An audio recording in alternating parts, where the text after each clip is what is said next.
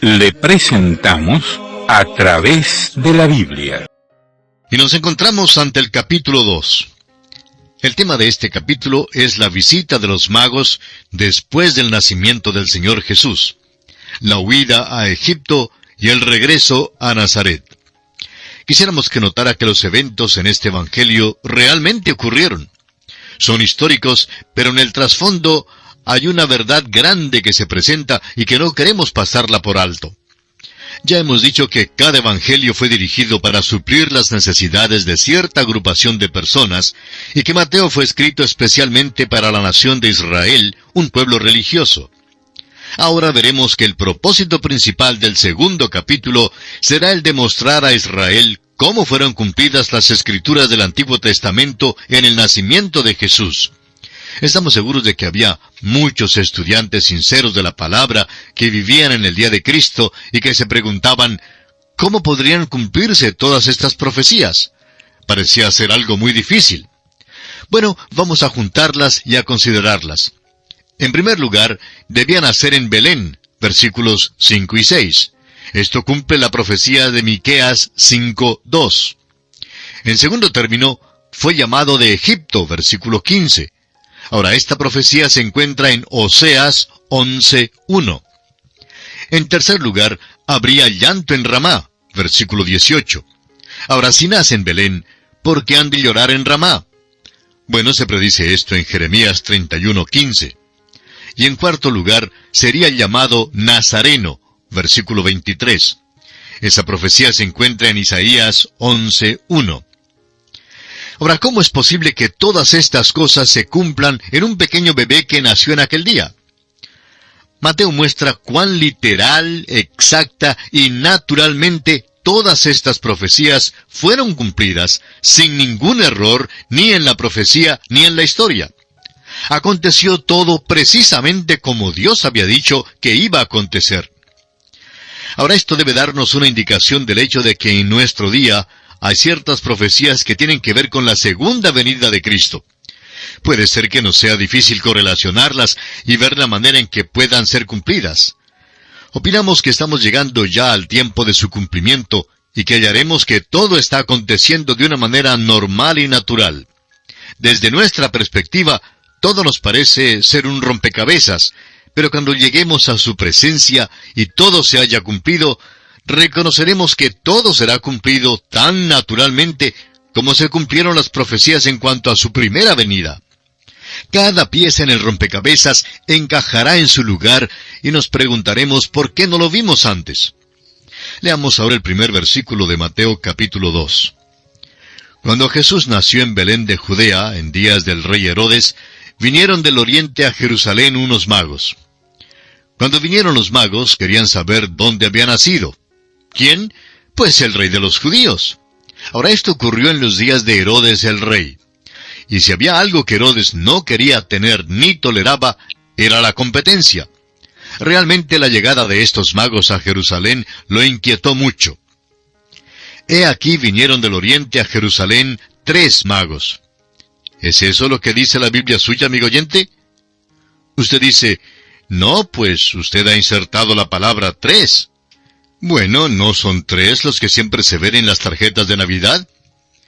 Creemos que muchísimas personas saben más acerca de la historia navideña de las tarjetas de Navidad que la de la Biblia, y reciben así tantas ideas erróneas sobre este gran evento. Vamos a tratar de corregir algunas de estas falsas impresiones que recibimos de las tarjetas de Navidad. En primer lugar, note usted que no había tres magos.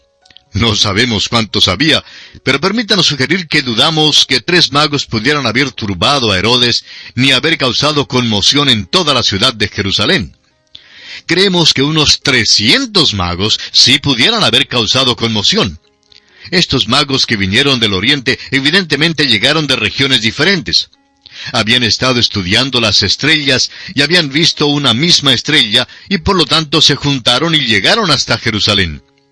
No sabemos cuántos había, pero estamos casi seguros que no fueron solamente tres. Creemos que quizá unos trescientos magos sería más cercano a la verdad. Pero por favor, note usted que no hemos dicho que había trescientos magos. Bueno, estos magos vienen ante Herodes diciendo en el versículo 2, ¿Dónde está el rey de los judíos que ha nacido? Porque su estrella hemos visto en el oriente y venimos a adorarle. Están buscando a un rey. Esa fue la cosa que turbó tanto a Herodes. Y añaden que habían visto su estrella en el oriente. En la poesía esa estrella se llama la estrella oriental, y en la actualidad hay también una organización que lleva ese nombre. Pues bien, el honorable director de esa organización, miembro de una iglesia cristiana, conversaba una vez con su pastor y quedó muy turbado cuando el pastor le explicó que no era una estrella oriental la que vieron los magos. Si hubieran visto su estrella en el oriente y si hubiera sido una estrella oriental, habrían llegado a la India o a la China. La estrella estaba en el occidente. Los magos en el oriente vieron la estrella, pero la estrella estaba en el occidente y ellos la seguían. Llegaron al occidente y no al oriente. La pregunta que hacemos es, ¿cómo es posible que asociaron una estrella con un rey? ¿Y cómo la identificaron con Israel? Todo lo que sabemos es que las gentes orientales recibieron una profecía. El profeta Balaam había dado una profecía a los ancianos de Moab y a los ancianos de Madián, y esta se encuentra en el libro de Números capítulo 24 versículo 17, donde dice, Lo veré, mas no ahora, lo miraré, mas no de cerca. Saldrá estrella de Jacob, y se levantará cetro de Israel, y herirá las sienes de Moab, y destruirá a todos los hijos de Set. Note usted que la profecía dice que una estrella saldrá de Jacob, esa es la nación de Israel. Y un cetro se levantará de Israel. La estrella y el cetro van juntos. Ese es el único lugar que sepamos donde están juntos en todo el Antiguo Testamento. Los magos en el Oriente tenían esa profecía y por tanto salieron del Oriente misterioso buscando a un rey. Esto sí turbó a la ciudad de Jerusalén y al viejo rey Herodes. Ahora el versículo 3 dice, Oyendo esto, el rey Herodes se turbó y toda Jerusalén con él. La llegada de tres magos no sería muy impresionante, pero trescientos magos llegando a la ciudad de Jerusalén y haciendo una pregunta como esa, sí podía ser muy turbador. Ahora Herodes quiere saber acerca de esto. Este hombre es el gran Herodes, un hombre muy supersticioso. Esperamos que usted tenga un buen diccionario bíblico y que tome tiempo para leer acerca de la familia de los Herodes. Era un tipo de gente de la más perversa que se conoce. Es muy semejante a la casa de Médicis. Aquella familia fue una verdadera mafia del primer siglo. Bueno, este hombre era el más perverso de todos. Era de Idumea y había comprado su posición del gobierno romano. No era de Israel, de ninguna manera, y estaba muy ansioso por saber de qué se trataba todo esto. Leamos ahora el versículo 4 donde dice, Y convocados todos los principales sacerdotes y los escribas del pueblo, les preguntó dónde había de nacer el Cristo. No les preguntó, sino que demandó, diciendo, Yo sé que tienen las escrituras y que en ellas hay una historia de un Mesías que ha de venir. Quiero saber dónde ha de nacer. Una de las cosas asombrosas es que a los escribas les fue posible decirlo.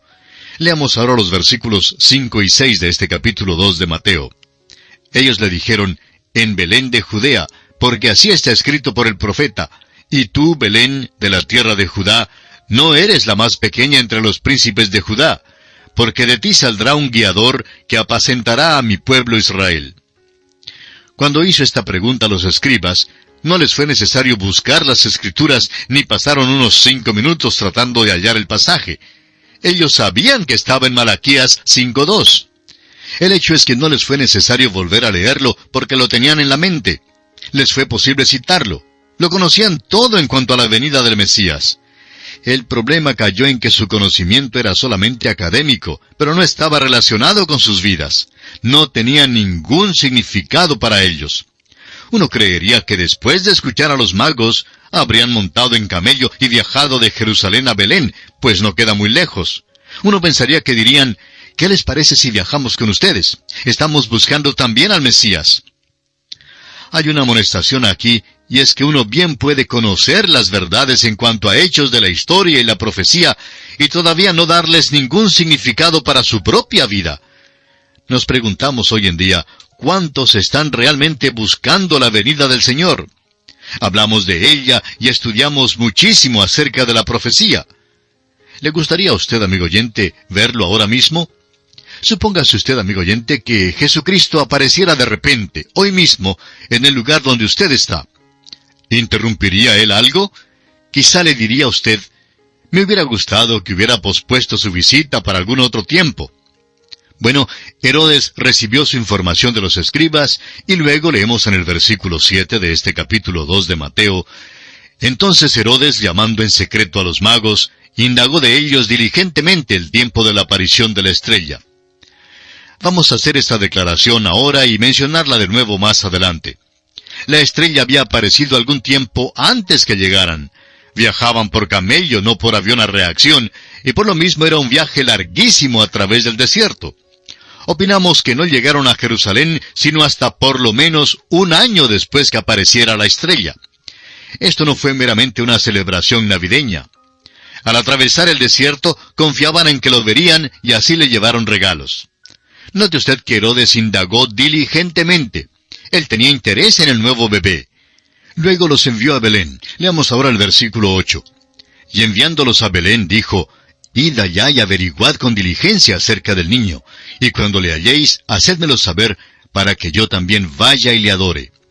Se está portando tan astuto como una vieja serpiente, y eso es exactamente lo que era Herodes. Suponga usted que le hubiera dicho, les digo que si hay un rey nacido por aquí, pronto arreglaré la situación. Y supóngase que luego hubiera enviado soldados a Belén. De seguro que nunca habría encontrado al niño porque lo hubieran escondido. Pero Herodes sabía que el método mejor y más inteligente era el de dejar que los magos salieran y encontraran al niño y luego volvieran para decirle dónde estaba. Dijo que quería ir y adorarle, pero claro, lo que realmente quería era matarlo. Veamos ahora los versículos 9 y 10 de Mateo capítulo 2. Ellos, habiendo oído al rey, se fueron. Y he aquí la estrella que habían visto en el oriente iba delante de ellos, hasta que llegando se detuvo sobre donde estaba el niño. Y al ver la estrella se regocijaron con muy grande gozo. Ahora la estrella aparece de nuevo. Creemos que deben haber viajado por un tiempo largo sin ver la estrella. Y eso debe contestar la tontería que se oye decir hoy en día. Esto no fue ninguna confluencia de ciertas estrellas que sucedió en un tiempo particular. Esta estrella era una estrella muy extraordinaria, una estrella sobrenatural. Era milagrosa y no debemos tratar de hallar una explicación para ella. Ahora puede ser como piensan muchos astrónomos que hubiera un movimiento algo grande en los cielos en aquel tiempo. Cuando Él vino, amigo oyente, el cielo y la tierra respondieron a su venida a este mundo. Creemos que tales cosas sí acontecieron, pero creemos también que los magos vieron una estrella sobrenatural. Y aquí tenemos que detenernos por esta oportunidad. Es nuestra oración que Dios colme su vida de las ricas bendiciones del cielo. Continuamos hoy, amigo oyente, nuestro estudio del Evangelio según San Mateo. En nuestro programa anterior estábamos hablando acerca de la estrella y dijimos que no fue ninguna confluencia de ciertas estrellas que sucedió en un tiempo particular. Esta estrella que vieron los magos fue una estrella extraordinaria, una estrella sobrenatural. Era milagrosa y no debemos tratar de hallar una explicación para ella. Ahora puede ser, como piensan muchos astrónomos, que hubiera un movimiento algo grande en los cielos en aquel tiempo. Pero cuando Él vino, amigo oyente, el cielo y la tierra respondieron a su venida a este mundo. Y creemos que tales cosas acontecieron de veras. Pero creemos también que los magos vieron una estrella sobrenatural. Ahora el versículo 11 de este capítulo 2 del Evangelio según San Mateo dice, Y al entrar en la casa, vieron al niño con su madre María, y postrándose lo adoraron. Y abriendo sus tesoros le ofrecieron presentes, oro, incienso y mirra. Cuando llegaron los magos, Jesús no estaba acostado en el pesebre, en el establo por la parte de atrás del mesón. El gran movimiento de personas en la ciudad de Belén ya había cesado. Habían regresado a sus casas porque el empadronamiento se había terminado, pero este pequeño bebé había nacido y no podía viajar por un tiempo. Es probable que tal viaje pudiera haber arriesgado la vida de este pequeño. Así pues, se quedaron en Belén y los magos los hallaron en una casa. De nuevo, las tarjetas navideñas generalmente presentan a los magos como que estuvieran llegando al establo. Y a menos que José les señalara aquel establo, bueno, creemos que nunca sabrían dónde estaba. Notemos que cuando vieron al niño con su madre María, se postraron y lo adoraron a él. Ahora, si alguna vez debieran haber adorado a María, era en aquella hora. Pero no dice la Biblia que adoraron a María, lo adoraron a él, a Jesús y abrieron entonces sus tesoros de oro, incienso y mirra. Es muy interesante estudiar los hechos con respecto a la segunda venida, como son descritos en Isaías capítulo 60, versículo 6. Multitud de camellos te cubrirá, dromedarios de Madián y de Efa, vendrán todos los de Sabá, traerán oro e incienso, y publicarán alabanzas de Jehová. Ahora, ¿qué es lo que se omite en su segunda venida? La mirra. No le traerán mirra porque ésta hablaría de su muerte. Cuando Jesús venga por segunda vez, nada hablará de su muerte. El oro habla de su nacimiento, él nació rey. El incienso habla de la fragancia de su vida. La mirra habla de su muerte. Todo esto es indicado en los regalos que le trajeron en aquella oportunidad los magos.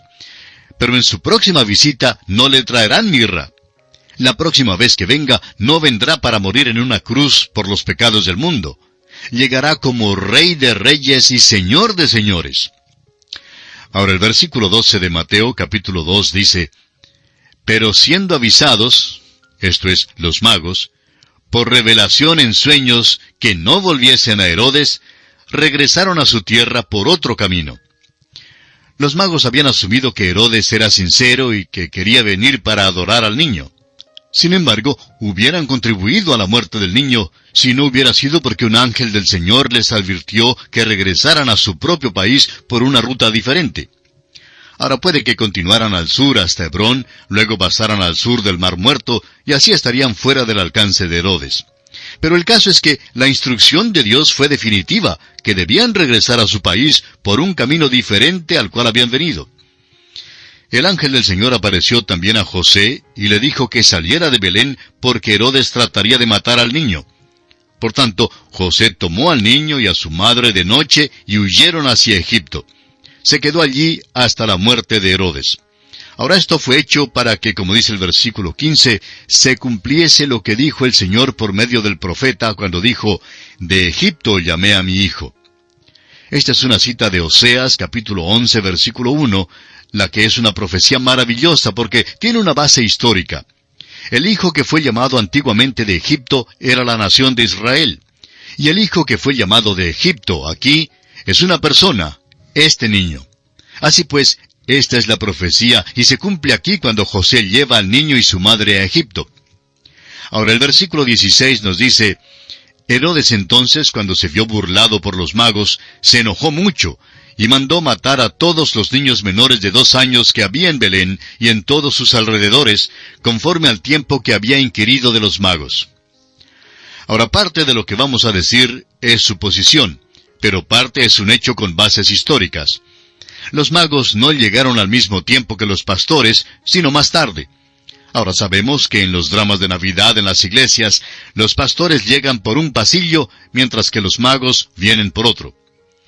Bueno, amigo oyente, en la realidad no llegaron al mismo tiempo. Cuando los magos llegaron, la pequeña familia ya se había mudado a una casa. Cuando Herodes les preguntó en qué tiempo la estrella había aparecido, creemos que dijeron que había aparecido ya casi un año atrás. Los magos habían venido de todas partes del oriente y se habían juntado en cierto lugar y luego tuvieron que hacer su jornada larga a través del desierto.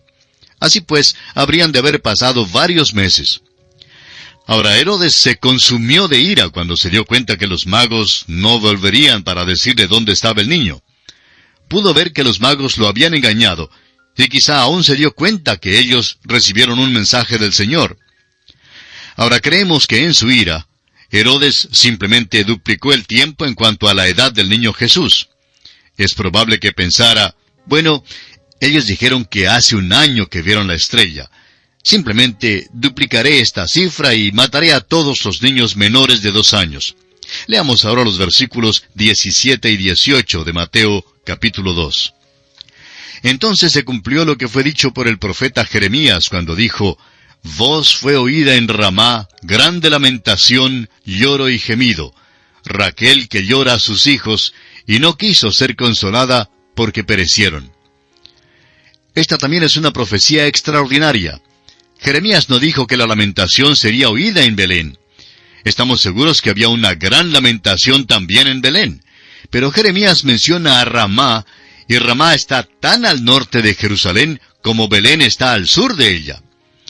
Quisiéramos decir ahora qué es lo que creemos que sucedió. Creemos que los soldados preguntaron a Herodes dónde debían comenzar a matar a los niños. ¿Cuál región quería Herodes que ellos cubrieran? Y creemos que les dijo que trazaran un círculo alrededor de Jerusalén con un radio tan largo como la distancia de Jerusalén a Belén, y por tanto incluiría a Ramá en el norte. Ramá ni siquiera tenía nada que ver con el nacimiento de Jesús. Pero en su ira, Herodes mató a todos los niños de la región de Jerusalén desde Belén hasta Ramá. Eso sería un radio de unos 19 kilómetros, y por tanto habrían de ser unos 40 kilómetros a través de toda la región en cualquiera dirección. Debe haber sido una gran lamentación la de todas estas madres que perdieron a sus pequeños hijos.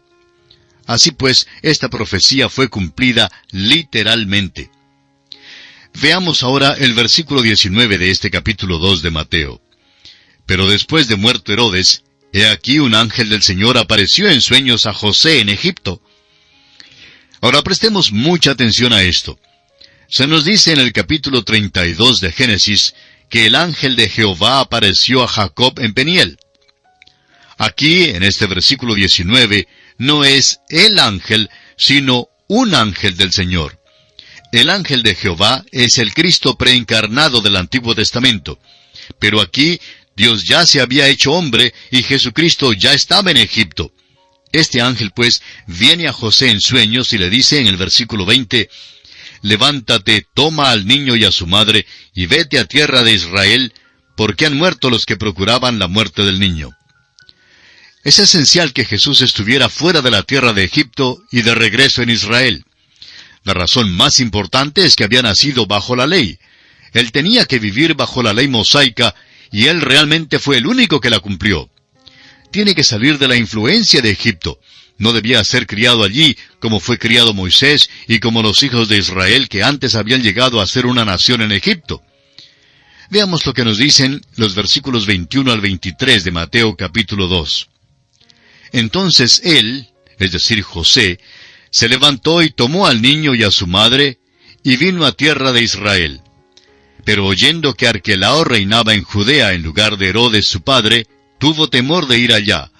Pero avisado por revelación en sueños, se fue a la región de Galilea, y vino y habitó en la ciudad que se llama Nazaret, para que se cumpliese lo que fue dicho por los profetas, que habría de ser llamado Nazareno. A propósito, Arquelao fue otro Herodes muy cruel. Como usted puede notar, amigo oyente, es un cumplimiento cabal de las profecías y en realidad la palabra Netzer significa un vástago. E Isaías capítulo 11 versículo 1 profetiza que saldrá una vara del tronco de Isaí y un vástago retoñará de sus raíces. El profeta Isaías, en el capítulo 53 de su libro, versículo 2, también dice que subirá como raíz de tierra seca, y el Salmo 22, versículo 6, describe cuán despreciado será. Todo esto se involucra en la palabra Nazareno. Recibe este apodo, pudiéramos decir, no tan solo porque él es una vara del tronco de Isaí, sino porque también se cría en Nazaret. Por tanto, todas las cuatro profecías que parecían ser algo extrañas han llegado a ser una realidad. Todas han sido cumplidas de una manera muy normal. Y con esto concluimos nuestro estudio del capítulo 2 del Evangelio según San Mateo.